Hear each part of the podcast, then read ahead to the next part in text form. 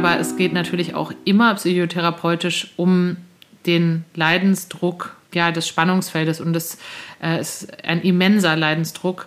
Das ist, glaube ich, auch nochmal super wichtig zu betonen, dass ähm, es kaum psychische Situationen gibt, die so unaushaltbar sind, wie wenn der innere Kern äh, sich ähm, unpassend anfühlt zu dem, wie die Welt äh, in jeder kleinen Situation auf einen begegnet und dass die Suizidalität sehr hoch ist, sehr, sehr viele andere psychische Erkrankungen oft noch oben drauf kommen und das wirklich ja der Grund ist, warum viele auch sagen, man sollte auch schon Jugendlichen schon vor, also jungen Menschen schon vor der Pubertät ermöglichen, Hormonblocker zu nehmen oder ähm, Geschlechts-OPs äh, erlauben, sobald es eben geht ähm, und nicht so wahnsinnig viele Hürden aufbauen, weil das weil das so ein schwerer Leidensdruck ist.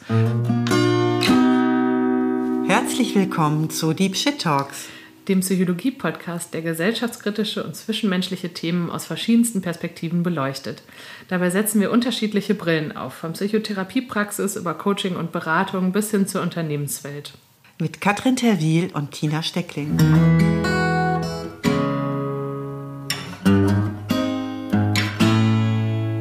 Hi Tina. Hallo Katrin. So, zweiter Teil unserer Folge über Genderfragen, über Geschlechtsfragen, Geschlechtsidentitäten und was das mit uns alles so machen kann. Wir haben ja in der Folge den ganz wichtigen Bereich noch nicht äh, beleuchtet, was mit uns Menschen passieren kann und äh, wenn so das körperliche, das biologische Geschlecht nicht mit dem gefühlten Geschlecht, mit der Geschlechtsidentität so übereinstimmt zum Beispiel und was es noch so alles für verschiedene Erscheinungsformen so geben kann. Dann lass uns dem jetzt noch mal ein bisschen Raum geben. Ähm, hört, hört man es hört man's lullern, äh, schlabbern, der Hund? ähm, ja, also der Hund ist tatsächlich auch heute wieder dabei, wenn auch nur äh, in einem Raum. Aber genau, ähm, ja, das Thema Gender äh, oder sexuelle äh, Identität und gerne auch ähm, Präferenz oder Anziehung finde ich auch ganz interessant. Das wird auch oft vermischt. Wir haben ähm, so eine Grafik, die äh, wir ganz hilfreich finden. Die können wir auch gerne in den Shownotes verlinken und äh, können uns ja mal so durch die verschiedenen Konzepte wuseln und versuchen auseinanderzunehmen, was hat es denn mit alledem auf sich. Ähm, Gibt es einen Begriff, äh, den ich mal versuchen könnte zu erläutern, Tina? Ja, also ich sehe jetzt hier vor mir bei diesem äh, süßen Bild äh, The Genderbread Person, so ein bisschen in Anlehnung an Gingerbread Person, also würde man wahrscheinlich äh, als wie so einen kleinen Lebkuchenmann oder so ne, sehen. Und da gibt es dann Genau, also fängt das oben an, sieht man halt den Kopf mit dem Gehirn und da steht Identity und dann lass uns doch mal mit Geschlechtsidentität anfangen. Also Geschlechtsidentität ist was ähm, quasi von außen überhaupt nicht Sichtbares und was sehr Subjektives und auch was sehr ähm, Fundamentales. Ähm, also was meine ich mit fundamental?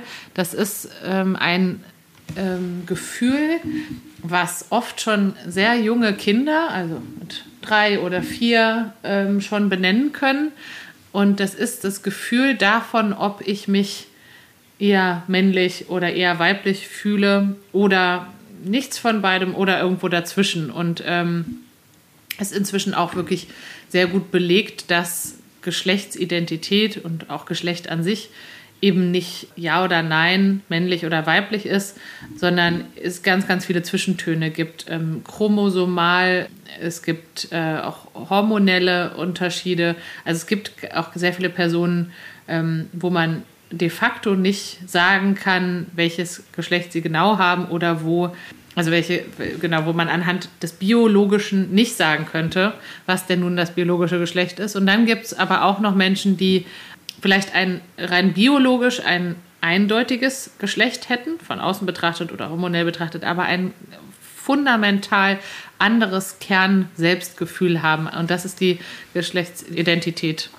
Und genau von so einem Menschen habe ich einen ganz wunderbaren O-Ton bekommen, und zwar von Anton. Anton hat einen ähm, Online-Shop für Bücher so rund um das Thema Transsexualität oder auch nicht binär sein. Ich werde das nochmal genauer in den Shownotes beschreiben.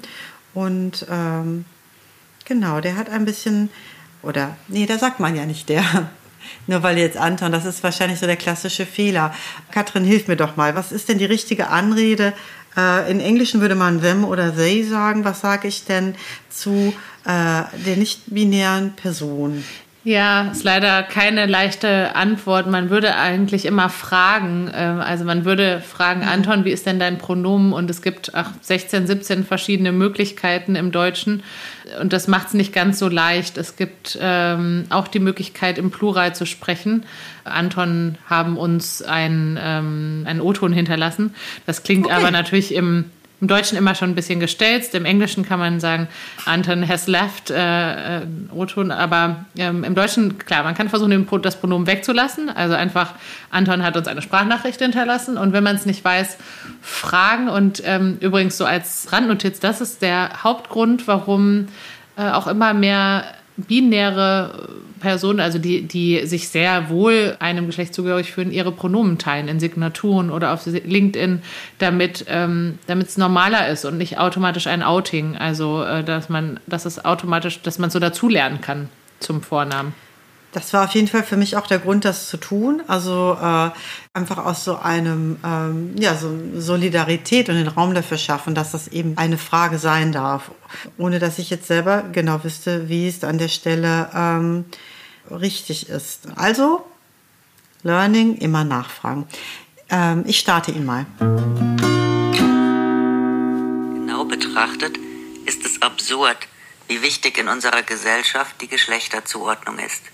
Das geht so weit, dass wir aufgrund der Stimme oder des Aussehens das Geschlecht unseres Gegenübers erraten, was natürlich oft schief geht. Als nicht-binärer Mensch werde ich immer falsch eingeordnet, da weder Mann noch Frau richtig ist. Dabei ist Geschlecht in den meisten Situationen völlig irrelevant. Oder sollte es sein, wie beim Einkauf von Brötchen oder dem Abschluss eines Handyvertrags nicht so einfach äh, in einer Welt, in der das Geschlecht und die geschlechtliche Zuordnung doch äh, immer präsent ist. Ja, und dabei sind es ja wirklich nur sehr, sehr wenige Situationen, wo das eigentlich relevant ist. Also was könnten Situationen sein, ähm, wenn man schwer straffällige Menschen beschreiben möchte und dann wirklich jedes Merkmal braucht, um es irgendwie vorstellbar zu machen bei einem Suchaufruf, dann kann das natürlich helfen zu sagen, eher weiblicher Körper oder ähm, hat Brüste oder sowas. Und wenn wir in, ähm, wenn wir jetzt irgendwie an medizinische Themen denken, also es gibt ja Krankheiten, die sind äh, nur über die ähm, mütterliche Linie vererbbar und so weiter, dann ist das auch relevant. Aber ansonsten ist es ja wirklich völlig irrelevant. Ähm, also es ist zum Beispiel, wenn ich Kleidung kaufe, ja nicht wichtig, ob ich Mann oder Frau bin, also Geschlechtsidentität, sondern es ist ja wichtig, ob welche Art von Kleidung ich möchte. Und ähm, die müsste ja zwangsläufig auch gar nicht unbedingt Damenkleidung und Herrenkleidung heißen. Die könnte ja auch heißen, ich möchte ein Kleid kaufen oder ich möchte einen Hosenanzug kaufen oder eher einen Blazer. Aber äh, es ist eben für uns offensichtlich durchgängig total relevant, um jemanden einschätzen zu können. Und diese Beispiele mit Bäcker ähm, oder Handyvertrag, da geht es ja um das Anredefeld, was man immer ausfüllen muss. Und es geht auch sicherlich darum, dass jemand ähm, sowas sagt wie, ich wünsche Ihnen noch einen schönen Tag, Herr äh, äh, oder Frau oder wie, wie denn eigentlich oder ähm, der Kunde möchte, ach nee, ähm, oder ist es die Kundin, also sorry, ähm, also so, ähm, dass man ganz oft in Situationen kommt, sich plötzlich auch über das Innerste mit wildfremden Personen austauschen zu müssen weil so viel Geschlecht in unseren Sätzen eine Rolle spielt. Ne? Das war jetzt ja auch ein sehr gutes Beispiel, dass du ähm, den O-Ton gar nicht ohne das Pronomen gefühlt anmoderieren konntest. Das ist im Deutschen auch noch krasser als im Englischen. Das ist äh, total relevant, ähm, weil äh, zum Beispiel, wenn man jetzt mit dem Hund spazieren geht, dann kann man auch nicht einfach sagen, the dog äh, benutzen, sondern dann ist es im Deutschen ganz schnell so, ja, ähm, der ist auch noch jung, oder? Oder ist es eine die? Und schon ist es also ab Absatz Nummer eins ist das relevant. Jetzt wollte Ja. ich natürlich nicht Menschen mit Hunden vergleichen, aber äh, das ist ein gutes Beispiel für unsere Sprache, wie super relevant das ist und wie sehr wir das Gefühl haben, wir können uns nicht ausdrücken, ohne das Geschlecht des anderen zu kennen. Ja, und das finde ich passt ja zumindest auch, wenn man mit dem Blick in den Kinderwagen äh, die erste oder zweite Frage spätestens dann ist er oder sie. Wobei das ja auch gerade bei einem Säugling oder auch, ne, also bei Säuglingen schon mal gar nicht, aber auch sonst ja auch bei Kindern eigentlich überhaupt gar keine Rolle spielt. Also inwiefern, ja, sagt es etwas aus über das Kind? Ne? Also wahrscheinlich doch recht wenig. Aber das Schubladen äh, haben, gibt uns irgendwo Orientierung und irgendwo Sicherheit und äh, ja, zum Leidwesen von Menschen, die und von Situationen, wo wir dann da nicht reinpassen. Und ähm, ich finde das ganz toll, dass das auch nochmal einfach so ein Schritt jetzt hier gerade zurückgetreten wird und das gesamte System dieser Selbstverständlichkeit, mit der das Geschlecht so eine, ja, dem so eine große Bedeutung beigemessen wird, das nochmal so ähm, in Frage zu stellen, auf jeden Fall. Und dann als zweites macht es natürlich, und das habe ich auch dann gemerkt, ist es etwas, was wir neu lernen müssen dann, wenn, wir das, wenn das Alte da nicht mehr passt. Und ich glaube, da bin ich dann vielleicht so ein bisschen an der Stelle sehr klar zu haben, dass das Alte nicht passt und das, was Neues äh, hinkommt. Aber das ist, wie gesagt, so eine, wie eine Sprache ist, die, die dann noch im Lernprozess ist. Und ähm, umso schwieriger ist, äh, ist es, dass es noch keine klare Antwort gibt. Ne? Also dass selbst Menschen, die lernwillig sind, also jetzt so wie, wie deine Frage eben, dass man die leider nicht so einfach beantworten kann. Und ich wünschte mir manchmal, ähm, ja, äh, alle Menschen, die sich ähm, unter er oder sie nicht so angesprochen fühlen, würden sich zusammentun und eine Entscheidung treffen, ob es denn nun äh, Xia oder es oder sie oder es gibt also wirklich ganz, ganz viele verschiedene Vorschläge ist, aber natürlich ist es eben was wahnsinnig Individuelles, womit man sich in dieser überhaupt nicht auf einen zugeschnittenen Welt dann denn wenigstens einigermaßen wohlfühlt. Und ähm, ja, so bleibt es, glaube ich, nur, wie so oft auch, ist es wichtig, als Cis-Mensch, ähm, und Cis heißt, äh, das Glück zu haben, in dem Körper geboren worden zu sein, der zur eigenen Geschlechtsidentität passt sich de, dem Privileg bewusst zu sein. Und äh, dann entwickelt sich, glaube ich, auch so eine gewisse Bescheidenheit in Diskussionen und ähm, ja, weniger Ärger, dass das Sprechen dann so kompliziert ist oder dass man nun ja gar nicht mehr weiß, was man noch sagen darf. Ähm, wenn man sich das nochmal ja, bewusst macht, ne? dass es eben viele Dinge gibt, die, also die einem gar nicht auffallen, die selbstverständlich funktionieren, wenn man, ähm, wenn Geschlechtsidentität und Geburtsgeschlecht zusammenpassen.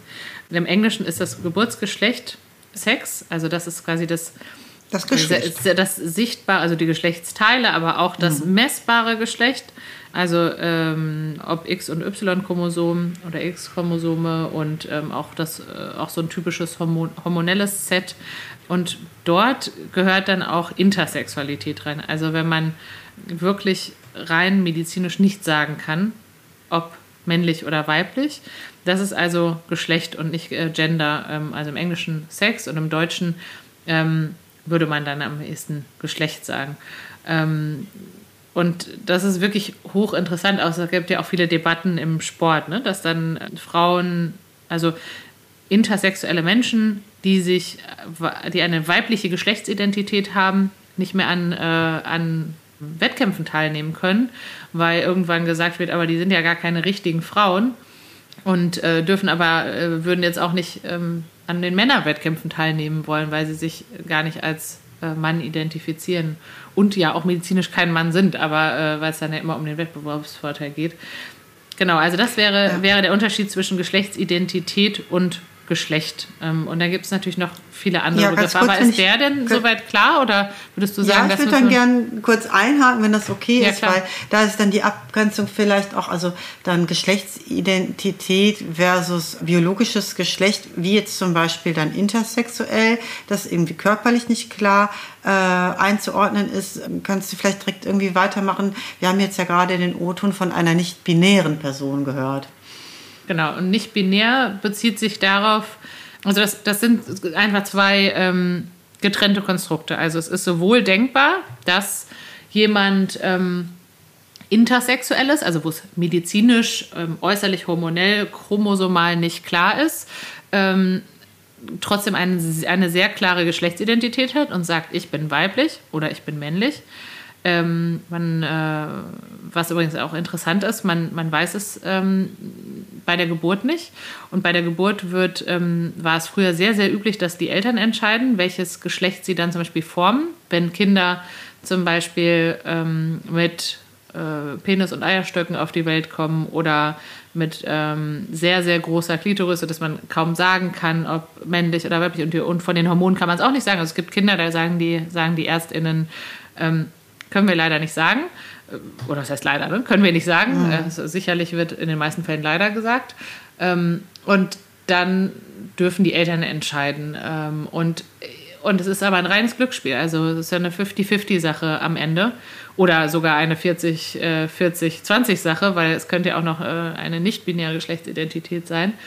Also auf jeden Fall äh, lässt sich das nicht sagen. Also heißt, es kann sein, dass es medizinisch nicht klar ist, aber ich äh, ein ganz, ganz klar eindeutiges Gefühl habe für ein Geschlecht in meiner Geschlechtsidentität. Also ich bin ganz eindeutig als Frau identifiziert und äh, möchte weiblich angesprochen werden und erlebe mich als Frau, ganz egal wie mein Körper aussieht. Ne? Es kann also auch sein, dass, dass äh, mein Körper als intersexueller Mensch ähm, vielleicht sogar eher männlich aussieht, typisch eher männlich als weiblich ähm, und ich trotzdem ganz klar das Gefühl habe, ich bin weiblich. Und es kann aber auch andersrum sein. Es kann auch sein, dass medizinisch alles total eindeutig ist, ähm, dass Hormone, Chromosomen, Geschlechtsteil ganz eindeutig zum Beispiel männlich sind und äh, ich aber ein ganz klares Gefühl habe dafür, dass ich aber eine Frau bin im, in meiner Geschlechtsidentität, in meinem Kern.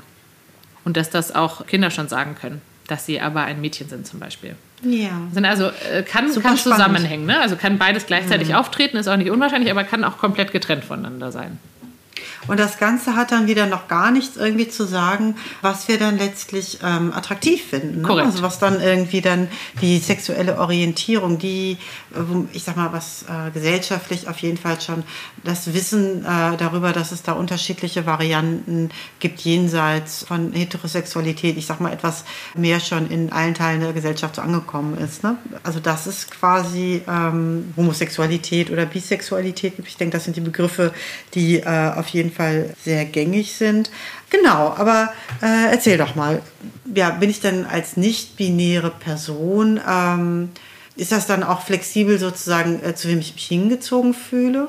Ja. Oder bin ich ja. Es ist auch nochmal ein getrenntes Konstrukt. Also es, ähm, auch da gibt es viele Missverständnisse. Es denken viele, zum Beispiel, wenn äh, jemand sich in der Transition von Mann zu Frau befindet, ähm, also in der äh, Umwandlungs-, Veränderungsphase sozusagen? Ja, auch interessant übrigens, das Wort Umwandlung wird auch ähm, eigentlich nicht mehr gerne benutzt. Also wenn ich jetzt, wenn ich eine Transfrau bin, also ähm, gefühlt weiblich, ne, mich als Frau fühle, mhm. als Transfrau ähm, und aber mit, mit Penis geboren wurde, mhm. dann habe ich ähm, nicht das Gefühl, ich möchte mein Geschlecht umwandeln, sondern angleichen. Also ja, ja, äh, genau. Mhm, äh, deswegen wird dann oft das Wort mhm. Angleichung benutzt, weil umwandeln mhm. so klingt, als könne man ein Geschlecht irgendwie umwandeln oder Geschlechtsidentität mhm. umwandeln. Egal. Aber auf jeden Fall, wenn sich jemand in Transition befindet, also angenommen, jemand mit männlich gelesenem Körper oder Penis möchte das Geschlecht angleichen und ähm, unterzieht sich einer OP und möchte, möchte dann weiblich angesprochen werden wenn das nicht schon vorher der Wunsch war, also vor der OP, viele starten ja auch mit dem ähm, sich anders kleiden oder anders angesprochen werden, äh, schon vor der OP, dann ist oft die Frage, Ach so, dann bist du jetzt also bist du aber dann auch noch lesbisch zusätzlich, ne? Weil, weil äh, irgendwie du so vorher hast du ja bestimmt auf Frauen gestanden oder andersrum. Ändert sich das denn jetzt? Stehst du dann jetzt auf Männer? Äh, und äh, das, das ist auch ein Konstrukt, was wirklich ähm, damit gar nichts zu tun hat. Es gibt also wirklich alle Varianten. Es gibt, ähm, es gibt äh, Transfrauen, die auf Frauen stehen. Es gibt Transfrauen, die auf Männer stehen. Ähm, und es gibt auch durchaus nicht wenige ja. generell queere Paare. Und queer ist auch nochmal so ein Begriff, der, glaube ich, am weitesten äh, das ganze bunte Spektrum zusammenfasst. Also da fallen, glaube ich, würde ich sagen, alle Begriffe drunter, die wir gerade so genannt haben, einfach, äh, das ist eine Community, die sich ähm, sehr über diese Themen auszutauschen weiß, irgendeine Art von Erfahrung damit gesammelt hat oder sich zumindest ein bisschen, bisschen untypisch ausdrückt in Sachen Geschlecht, also vielleicht irgendwie ähm, Männer, die durchaus sich auch als Männer, also die mit Penis geboren wurden, sich äh, an, als Mann wahrnehmen, heterosexuell sind, aber durchaus Glitzer gerne tragen und Leggings. Und das ist also der Geschlechtsausdruck, Gender Expression, ähm, damit vielleicht ein bisschen variieren. Ähm, also das ist die queere Community. Und ich würde sagen, es gibt durchaus auch schon oft Paare innerhalb der queeren Community. Also es gibt durchaus Paare, wo beide transsexuell sind. Ähm, es gibt auch Menschen, die sich selber nicht der queeren Community zugehörig beschreiben würden, aber ähm, besonders angezogen sind von transsexuellen Menschen. Da gibt es ja auch durchaus ähm, so eine ja, Vorliebe. Ne? Es gibt Menschen, die finden das total interessant und wollen unbedingt mal Sex mit einer transsexuellen Person haben. Wobei natürlich dann die Frage ist, ist das wirklich eine, das ist dann eher keine sexuelle Orientierung, das ist, ähm, geht vielleicht so ein bisschen in Richtung Neugierde oder Fetisch oder, ne, und das kann man vielleicht auch unangenehm finden als transsexuelle Person, wenn jemand äh, da so, ja, das vielleicht auf der inneren Checkliste einmal abhaken möchte. Ähm, aber äh, es gibt also alle, alle Arten von Kombinationen. Ich kann intersexuell, ähm, nicht binär äh, und bisexuell sein. Ich kann ähm, intersexuell, binär und heterosexuell sein. Ähm, wobei wahrscheinlich jetzt, wo ich gerade drüber spreche, ähm, heterosexuell, wenn man intersexuell ist, gar nicht so einfach ist. Da müsste man nachfragen, ähm, auf wen, auf wen äh, stehst du denn dann, ne? Weil heterosexuell heißt ja auf das andere Geschlecht. Genau, du, ich wollte nur ganz, also wenn das okay ist, nochmal sagen, dass ich das sehr schön fand, dass du gesagt hast, dass, ja, dass man dann von Angleichung spricht. Denn Angleichung bedeutet ja eben auch, dass etwas, was eben im Prinzip äh, zu weit auseinander lag, wieder näher zusammengebracht wird. Und somit, ähm, also in dem Wort Angleichung wird ja die Geschlechtsidentität quasi so als äh, ins Zentrum gestellt. Ne? Und, und der Körper, der gleicht sich an, im Gegensatz dazu, wie das vielleicht früher gesehen wurde, dass die biologische Gegebenheit sozusagen der entscheidende Faktor sein muss und dann die, ähm, das Empfinden und die gefühlte ähm, Zugehörigkeit, äh, ja, muss, muss ich dem unterordnen. Und, und, wenn das in Ordnung ist, ähm, können wir auch gleich nochmal äh, ein bisschen darüber sprechen, was das eben auch so für den psychotherapeutischen Blickwinkel dann bedeuten kann, so in Bezug auf Diagnosen und so. Aber vielleicht reden wir jetzt auch erst nochmal weiter über die ähm, verschiedenen Begrifflichkeiten. Genau, homosexuell, lesb also lesbisch, schwul, ähm, nicht binär. Ist man denn dann, äh, wenn man jetzt sozusagen sein Geschlecht angleicht, verändert sich dann etwas in einer sexuellen Orientierung? Ähm, nein, äh, die sexuelle Orientierung ist ja auch was, was man oft auch schon sehr früh spürt und ähm, die verändert sich in der Regel nicht. Äh, es kann aber durchaus sein, dass durch den eigenen Transitionsprozess, in dem sich auseinandersetzen mit Geschlecht und Geschlechtsrollen und Geschlechtsteilen und dass vielleicht auch der Blickwinkel so ein bisschen breiter wird und man vielleicht ein bisschen experimentierfreudiger wird. Also ich habe die, ich erlebe die queere Community als ähm, und queer heißt jetzt so das ganze breite Spektrum, über das wir gerade reden, einfach Menschen, die an irgendeiner Stelle mit dem Typ, mit den typischen Geschlechtsrollen oder der Art, wie, äh, auf, auf, auf wie man zu stehen hat oder wie man sich zu kleiden hat, ähm, anecken. Und die erlebe ich als generell so ein bisschen offener für anderes und ausprobierlustiger. Also ich kann mir schon vorstellen, dass in so einem Transitionsprozess dann auch irgendwann nicht mehr ganz so wichtig ist, ob jetzt die andere Seite irgendwie vielleicht noch einen Penis hat, aber sagt, ich bin eine Frau und ähm, aber auch da gibt es sicherlich eben Unterschiede. Also ich glaube, man kann als transsexuelle Person trotzdem sehr, sehr stark heterosexuelle empfinden oder homosexuell, also sich auf ein Geschlecht einschießen oder man erlebt auch das so ein bisschen fluider und ist und eher bisexueller und sagt so, ist dann eigentlich auch egal. Ich ähm, verliebe mich in Menschen. Und ich finde, an der Stelle wird es dann auch wieder klarer, dass diese einfachen äh, Schubladen einfach dann auch zu kurz greifen, weil dann zum Beispiel jemand, der dann, äh, ja, also eine weibliche Geschlechtsidentität hat, vielleicht noch in einem männlichen oder einem Körper mit männlichen Geschlechtsteilen und dann ähm, das aber vielleicht aber auch auf dem Weg einer Angleichung und dann verliebt in eine Person, die ja auch vielleicht da nicht so einer klaren, nicht unbedingt irgendwie in Schubladen zugeordnet werden kann, äh, dann greift das auch einfach so zu kurz. Ne? Also dann geht es wahrscheinlich letztlich dann auch eher, oder wird da dann eher deutlicher, dass man sich halt eher in die Person, also ne, Menschen und die Persönlichkeit oder den Charakter dann eher verliebt, weil die Schubladen einfach gar nicht mehr dann so klar und so eindeutig sind. Ja. Und solche Partnerschaften brauchen auch sehr, sehr viel Kommunikation ähm, über Themen, die vielleicht in anderen Partnerschaften gar nicht angesprochen werden. Also natürlich fängt es damit an, wie, wie möchtest du angesprochen werden, also welches Pronomen, das war jetzt ja eben ein gutes Beispiel, aber vielleicht auch, wie erlebst du Sexualität und ähm, wie erlebst du deinen Körper. Und ähm, es gibt zum Beispiel äh, transsexuelle Frauen, die ihren Penis noch haben, aber sich ganz furchtbar vor dem Penis ekeln und, ähm, und den auch nicht möchten, dass der angefasst wird und äh, deswegen zum Beispiel die Unterhose anlassen möchten. Oder der darf angefasst werden, aber eher wie man vielleicht ein weibliches Geschlecht anfassen würde, aber auf jeden Fall nicht, um damit zu penetrieren oder den irgendwie in die Hand zu nehmen. Das heißt, da braucht es auch viel äh, reflektierte Kommunikation und ähm, ehrliche Kommunikation und Kommunikation über Dinge, die gar nicht so einfach sind.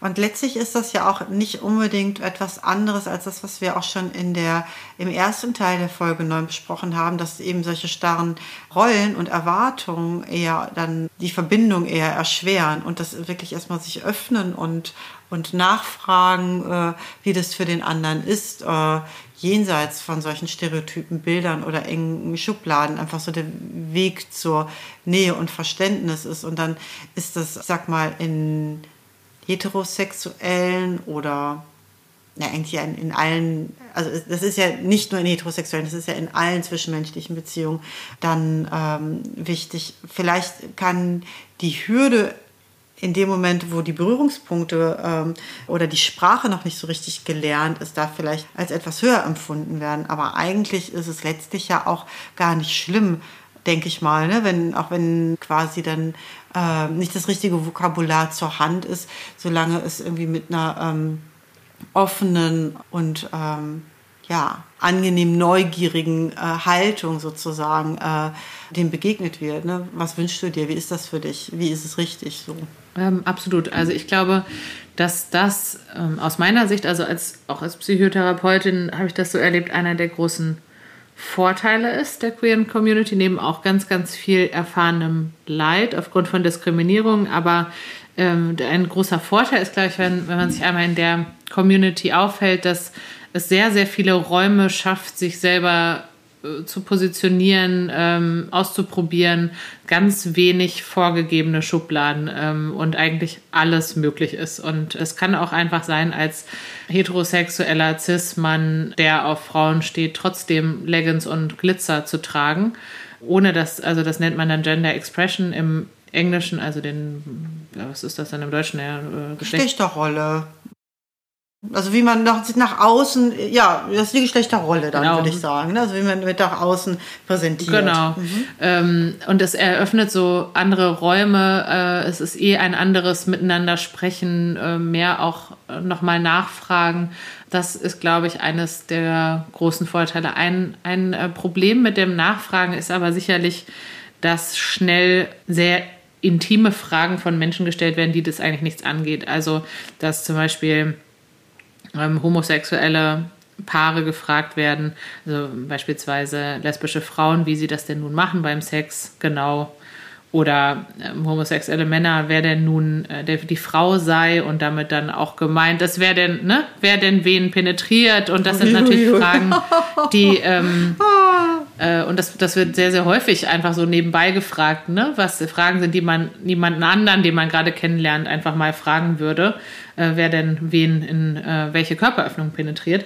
Und das sind, ist sicherlich so das Problem mit dem offenen Nachfragen. Also ich glaube, vorsichtig nachfragen und interessiert nachfragen ist sicherlich besser als Fehler machen, ja. aber das muss man, glaube ich, sich noch mal ein bisschen immer mal bewusst machen, dass man über das Intimleben nachfragt. Aber ich finde, in dieser Art von Frage, die du gerade beschrieben hast, da ist ja so ein bisschen inhärent, als wäre das ja das andere und das Seltsame und das, was quasi deswegen äh, aufgrund dieser Kuriosität sozusagen erlaubt, da solche Fragen zu stellen. In dem ja. Moment, wo das Bewusstsein irgendwie da wäre, dass natürlich genauso, wie ich das vielleicht bei mir selber nicht gerne möchte, dass ich mit jedem über äh, intime Details irgendwie meiner Beziehung spreche, dass der andere natürlich auch nicht möchte und damit dann auch eher, also die Haltung des, wir sind natürlich alle gleich in unserem Menschsein ne, oder in unseren Grenzen und äh, dass es vielleicht dann auch so ein bisschen auf diese Haltung ankommt. Und dann würde es ja auch nicht bedeuten, ich darf neugierig sein, ich darf hier jede indiskrete Frage stellen, sondern aber ich darf vielleicht nachfragen, ob das in, was in Ordnung ist zu fragen oder was angenehm ist oder nicht und da ne, so ein bisschen im Kontakt irgendwie. Absolut. Genau. Ich finde darin ähm, also in dieser Haltung ganz, ich finde es sehr schön, dass du das nochmal so betonst, dass dann auch in dieser Szene sozusagen da auch so ein bisschen eine andere Haltung vermittelt wird. Ich wollte ja auch noch so ähm, kurz darauf eingehen, was das so, also ich sag mal so im psychotherapeutischen Kontext irgendwie auch, äh, was einem da so bei Diagnosen äh, begegnet und inwiefern das zeitgemäß ist oder nicht. Da gibt es unter der, lass mich nicht lügen, F64, also zugehörig äh, im ICD-10, also dem Klassifizierungssystem für psychische Störungen, zugehörig zu Persönlichkeits- und Verhaltensstörungen. Und das finde ich da an der Stelle nochmal wichtig, dass da ähm, Störungen der der Geschlechtsidentität benannt sind ne? und dann unter anderem Transsexualität oder auch Transvestismus und so weiter. Und das vermittelt dann ja auch, oder das geht ja auch von einer Denke aus, dass im Prinzip das äh, Empfinden, ne, dass die Identitätswahrnehmung sozusagen gestört ist und dass das Maß der Dinge eher dann äh, die biologische Identität ist. Sehe ich das richtig? Äh, ja, also die bisherige ähm, Klassifikation klingt eher so, als hätte jemand eine, eine schwerwiegende Persönlichkeitsstörung oder äh, Wahrnehmungsstörung in sich selber. Und äh, da kannst du ja sicherlich mehr zu sagen, ja. wie sich das als Diagnose weiterentwickeln wird. Vielleicht nur kurz ähm, vorneweg gesagt, dass es irgendeine Art von Diagnose braucht, ist aber trotzdem wichtig. Also es gibt natürlich auch viele, die wünschen sich, dass es ähm, gar keine Diagnose mehr ist, so wie Homosexualität keine Diagnose mehr ist seit den 80ern, hm, glaube ich.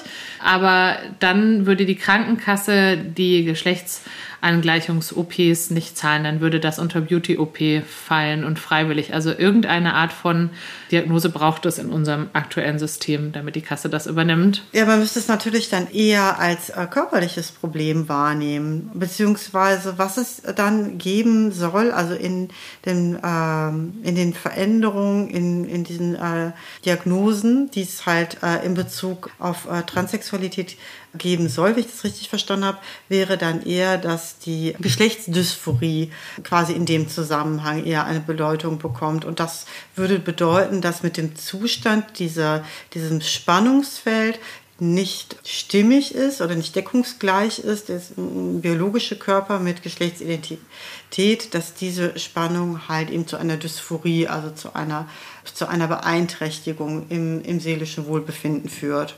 Und dann würde es ja nicht bedeuten, in dem, wie es da bisher quasi benannt wird, wird ja eher so suggeriert, dass du transsexuell bist, ist im Prinzip ein, ein Fehler und man kann das irgendwie wegtherapieren und dann bist du wieder heterosexuell oder so. Und das ist natürlich Quatsch. Aber dass quasi die äh, in einem, also nicht ein, ein Cis-Mensch, also nicht in dem Körper geboren zu sein, der zu der Geschlechtsidentität passt und es nicht angleichen zu können, kann natürlich schon seelisches Leid nach sich ziehen. Ja, total. Ähm, wobei, genau, also du hast gerade, du hast gerade gesagt, dass man durch Therapie nicht wieder heterosexuell wird. Ähm, das, das war ähm, so ein klassisches Beispiel für, ähm, für das äh, sich darin vertun, dass man darin nicht wieder, dass man nicht cis äh, wird in seiner Geschlechtsidentität, meintest du ja, wahrscheinlich. Sorry, ne? natürlich. Ah, genau. ja, stimmt, ja, jetzt habe ich genau. Dass, genau. dass man nicht wieder cis wird in seiner. Ach, genau, aber es ja. ist, ja mhm. gar, ist, ja, ist ja gar nicht. Ähm, Gar nicht schlimm. Also du hast gesagt, dass wie es im Moment im Diagnosemanual steht, ähm, ebenso klingt, als sei die Transsexualität an sich die psychische Erkrankung und als sei das das Problem und das müsse weg, so wie eine Depression irgendwie man versucht wegzumachen.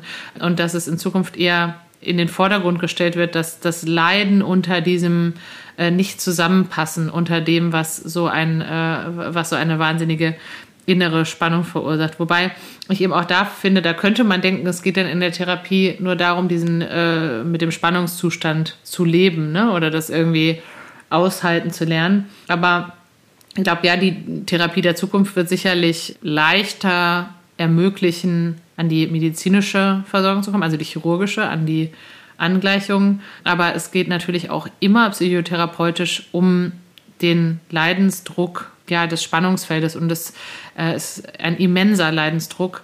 Das ist, glaube ich, nochmal super wichtig zu betonen, dass ähm, es kaum psychische Situationen gibt, die so unaushaltbar sind, wie wenn der innere Kern äh, sich ähm, unpassend anfühlt zu dem, wie die Welt äh, in jeder kleinen Situation auf einen begegnet und dass die Suizidalität sehr hoch ist, sehr, sehr viele andere psychische Erkrankungen oft noch oben drauf kommen und das wirklich ja der Grund ist, warum viele auch sagen, man sollte auch schon Jugendlichen schon vor, also jungen Menschen schon vor der Pubertät ermöglichen, Hormonblocker zu nehmen oder ähm, Geschlechts-OPs äh, erlauben, sobald es eben geht ähm, und nicht so wahnsinnig viele Hürden aufbauen, weil das weil das so ein schwerer Leidensdruck ist.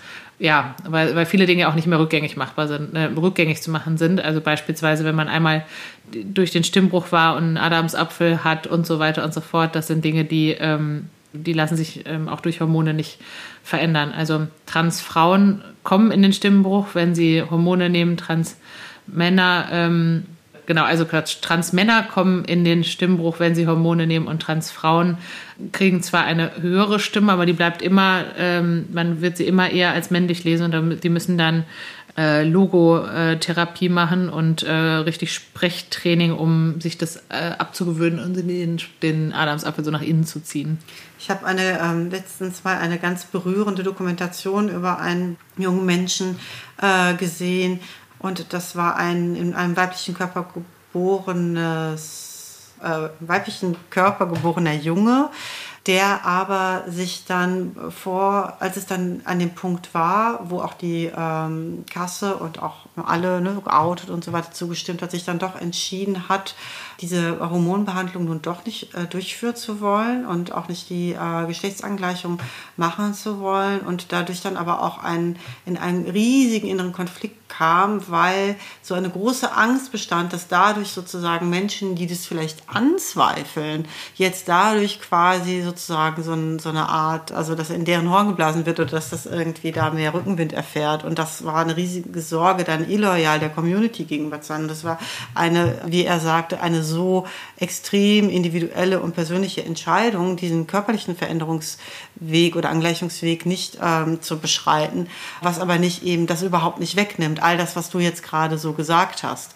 Und ich finde, das zeigt einfach auch nochmal, dass das einfach viel Sensibilität und Toleranz und Verständnis und, ähm, und Offenheit bedarf und vor allem auch noch viel mehr Aufklärung, ähm, weil es einfach nicht, ah ja, dann ist das immer so oder ah ja, dann ist das immer so und das ähm, viel Potenzial ähm, sehr tief zu leiden sonst bereithält. Und wenn wir da als Gesellschaft irgendwie so ein bisschen was verändern können, also wenn es eh schon ne, von der Grund ähm, Ausgangssituation keine leichte Situation ist, ist dann die Stigmatisierung oder die Verständnislosigkeit oder das Unsensible, was dann noch so oben drauf kommt, macht es dann mit Sicherheit erst recht unerträglich. Ja, es ist für, ähm, es ist für Angehörige auch eine super schwierige Situation, also auch für Eltern, die vielleicht auch mit dem Thema jetzt nicht so aufgewachsen sind ähm, und die ihr Kind ähm, großgezogen haben ähm, auf eine bestimmte Art und Weise. Ne? Das ist unser Martin und äh, ein Junge und äh, die Welt ist ja auch, ähm, macht einen ja auch glauben, dass das alles mhm. super wichtig ist, dass man dann ja auch äh, Jungskleidung hat und den äh, blauen Babyshower, die blaue Babyshower-Party und sonst wie. Aber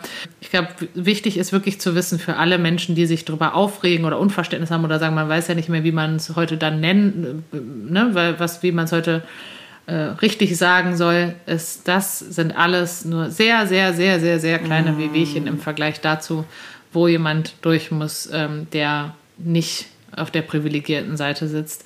Ähm, fast alles ist ähm, sehr, sehr kompliziert, was dann sonst so selbstverständlich oder oft selbstverständlich ist. Also beispielsweise ähm, das Thema Kinderkriegen.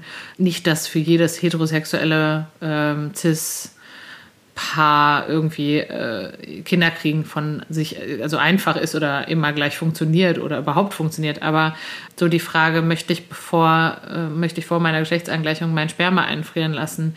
Ja, aber dann, also wenn ich das mache, dann bin ich aber trotzdem biologisch der Vater und werde nie irgendwo als die Mutter mhm. stehen. Ähm, oder behalte ich vielleicht meine Gebärmutter, weil ich dann in der Lage bin, auch biologisch Mutter zu werden, ähm, möchte ich aber dann auch Mutter sein. Ne? Und dann habe ich vielleicht schon einen Bart und habe keine Brüste mehr mhm. und bin dann schwanger. Also es gibt ja ähm, gibt auch inzwischen viele tolle Blogs von, von Transmännern, die ähm, schwanger werden und dann den, äh, die Geburt so aufzeichnen, ähm, äh, um auch das zu enttabuisieren oder äh, Männer, die Perioden haben.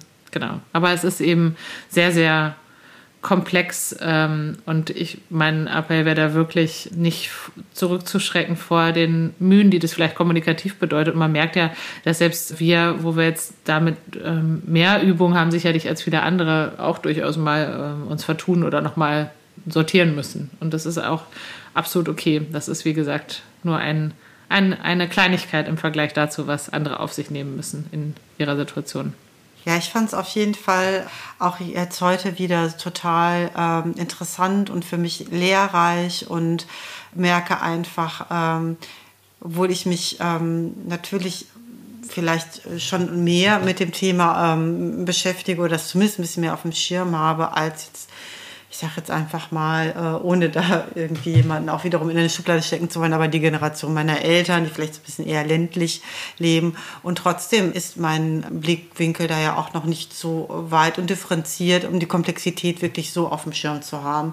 Ich finde das eigentlich auch ein schönes Schlusswort so von dir. Und ähm ja, ich habe gerade gedacht, wir, alle unsere Themen sind ja irgendwie gefühlt so, dass wir immer noch mal eine Stunde einsteigen könnten. Ich habe gerade gedacht, hm, wenn wir das jetzt so als Lexikon sehen, es gibt, glaube ich, noch wahnsinnig viele Begriffe, die wir gar nicht erwähnt mhm. haben. Ähm, weiß nicht, mir sind gerade noch so zwei eingefallen, die ich vielleicht noch kurz erwähnen könnte, aber ich glaube, dann, dann würde ich auch einen Punkt machen. Mhm. Also nämlich äh, die Abkürzung, die vielleicht ja viele kennen, die LGBTQAI Plus Community. Da haben wir jetzt alle Begriffe genannt, also ähm, äh, Lesbian, Gay, Bisexuell, aber A haben wir noch nicht genannt, A, äh, asexuell, also asexuell, Menschen, die generell äh, kein, ja, die kein, mhm. keine Freude an ähm, Sex empfinden oder keine Libido oder ähm, einfach sagen, ich möchte einfach so mit jemandem zusammen sein, ich habe aber nicht das Bedürfnis, da irgendwie ähm, sexuell aktiv zu sein.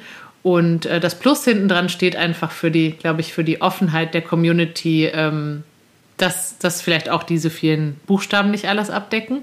Und dann hast du noch kurz vorhin die, ähm, die Travestie erwähnt, ne? Mhm. Äh, und das ist auch noch mal was anderes. Also ist auch nicht das, ist auch nicht das Gleiche. Also man kann ähm, männlich, äh, cis-männlich, heterosexuell also nicht, nicht intersexuell, also cis, männlich, heterosexuell sein und trotzdem das spannend finden, in Frauenkleidung auf der auf der Bühne zu stehen ähm, mhm. und oder daraus Freude zu ziehen. Und das heißt nicht automatisch, dass man äh, deswegen auch schwul ist zum Beispiel. Ähm, auch das ist nochmal äh, was, was Eigenes. Das bezieht sich eher so auf ja, das Ausleben, äh, das, das zeitweise Ausleben der anderen Geschlechtsrolle. Ähm, und es kann sein, weil man vielleicht auch äh, ja, vielleicht nicht binär seine Geschlechtsidentität erlebt, aber es kann auch fast so ein bisschen wie so ein Hobby sein oder irgendwas, was einem einfach Spaß bereitet. Genau, das sind so die beiden Begriffe, die mir noch eingefallen sind. Aber ja, das, die große bunte Welt der queeren Community haben wir jetzt sicherlich auch nur gestriffen und ähm, auch da, wie immer, wir freuen uns über ähm, Feedback und äh, Ideen und weiterführende Kommentare oder auch O-Töne an hallo at deepshittalks.de und wer weiß, vielleicht kommt es irgendwann noch zur Folge 9.3. ja. Genau. Und ähm, alle, die sich weiter irgendwie mit dem Thema noch auseinandersetzen wollen, ähm, bei Anton von transfabel.de gibt es den Webshop ähm, Bücher und auch Kunst zum Thema jenseits des Zweier-Geschlechtersystems. Von daher, ähm, da kann man auf jeden Fall sich auch noch weiter schlau machen. Super, klingt spannend. Ja, also es lohnt sich ein Blick in unsere Shownotes. Ähm, wir verlinken alles, was wir, was wir so erwähnen in den Shownotes Die äh, finden sich ähm, in, der, in der Folgenbeschreibung in der Regel, wenn man auf mehr erfahren und runterklickt. Und ähm, da äh, könnt ihr gerne reinschauen und ansonsten auch gerne einfach uns schreiben, wenn ihr noch Informationen braucht. Wunderbar. Dann war's das für heute. Dann war es das für heute. Danke fürs Zuhören. Danke, Tina. Jo, dann bis zum nächsten Mal. Tschüss. Tschüss. Zum Abschluss der heutigen Folge habe ich noch den O-Ton von Max, nicht binär und trans. Und wir beschließen mit Gedanken zu Geschlechter und Akzeptanz. Hallo, mein Name ist Max und im Deutschen, wenn möglich, benutze ich keine Pronomen, wenn es unbedingt sein muss, auch männliche Pronomen. Aber leider ist der deutsche Sprachgebrauch für Alternativen, die irgendwie zwischen den Geschlechtern liegen, nicht ausgelegt. Das ist leider ein großes Problem. Und ich meine grundsätzlich, was Geschlechterrollen angeht, finde ich, dass die Leute grundsätzlich einfach mal ein bisschen entspannter sein können. Wer gerne Mann sein möchte, darf gerne Mann sein. Wer gerne Frau sein möchte, darf gerne Frau sein. Egal ob als solches geboren oder nicht. Ähm, ich wünsche mir aber eben auch, dass ich einfach auch als Person, die weder Mann noch Frau ist, irgendwo auch meinen Platz finde und dass ich auch als solches akzeptiert werde, denn ich nehme ja schließlich niemandem irgendetwas weg. Und ähm, ja, das dürfte sich meiner Meinung nach, wie gesagt, einfach ändern. Und einfach ein bisschen mehr Akzeptanz für uns alle und das würde auf jeden Fall viel helfen. So, mit Blick auf die Uhr machen wir heute an dieser Stelle einen Punkt. Sagt uns gerne, wie ihr es fandet. Wir freuen uns über eure Rückmeldungen, Kommentare und Bewertungen. Mehr von Katrin gibt es bei LinkedIn und bei katrin-terwil.de und mehr von mir zu lesen gibt es bei soulmates.berlin und folgt mir gerne bei Instagram. Da bin ich Soulmates Berlin ohne Punkt dazwischen. Dann bis zum nächsten Mal.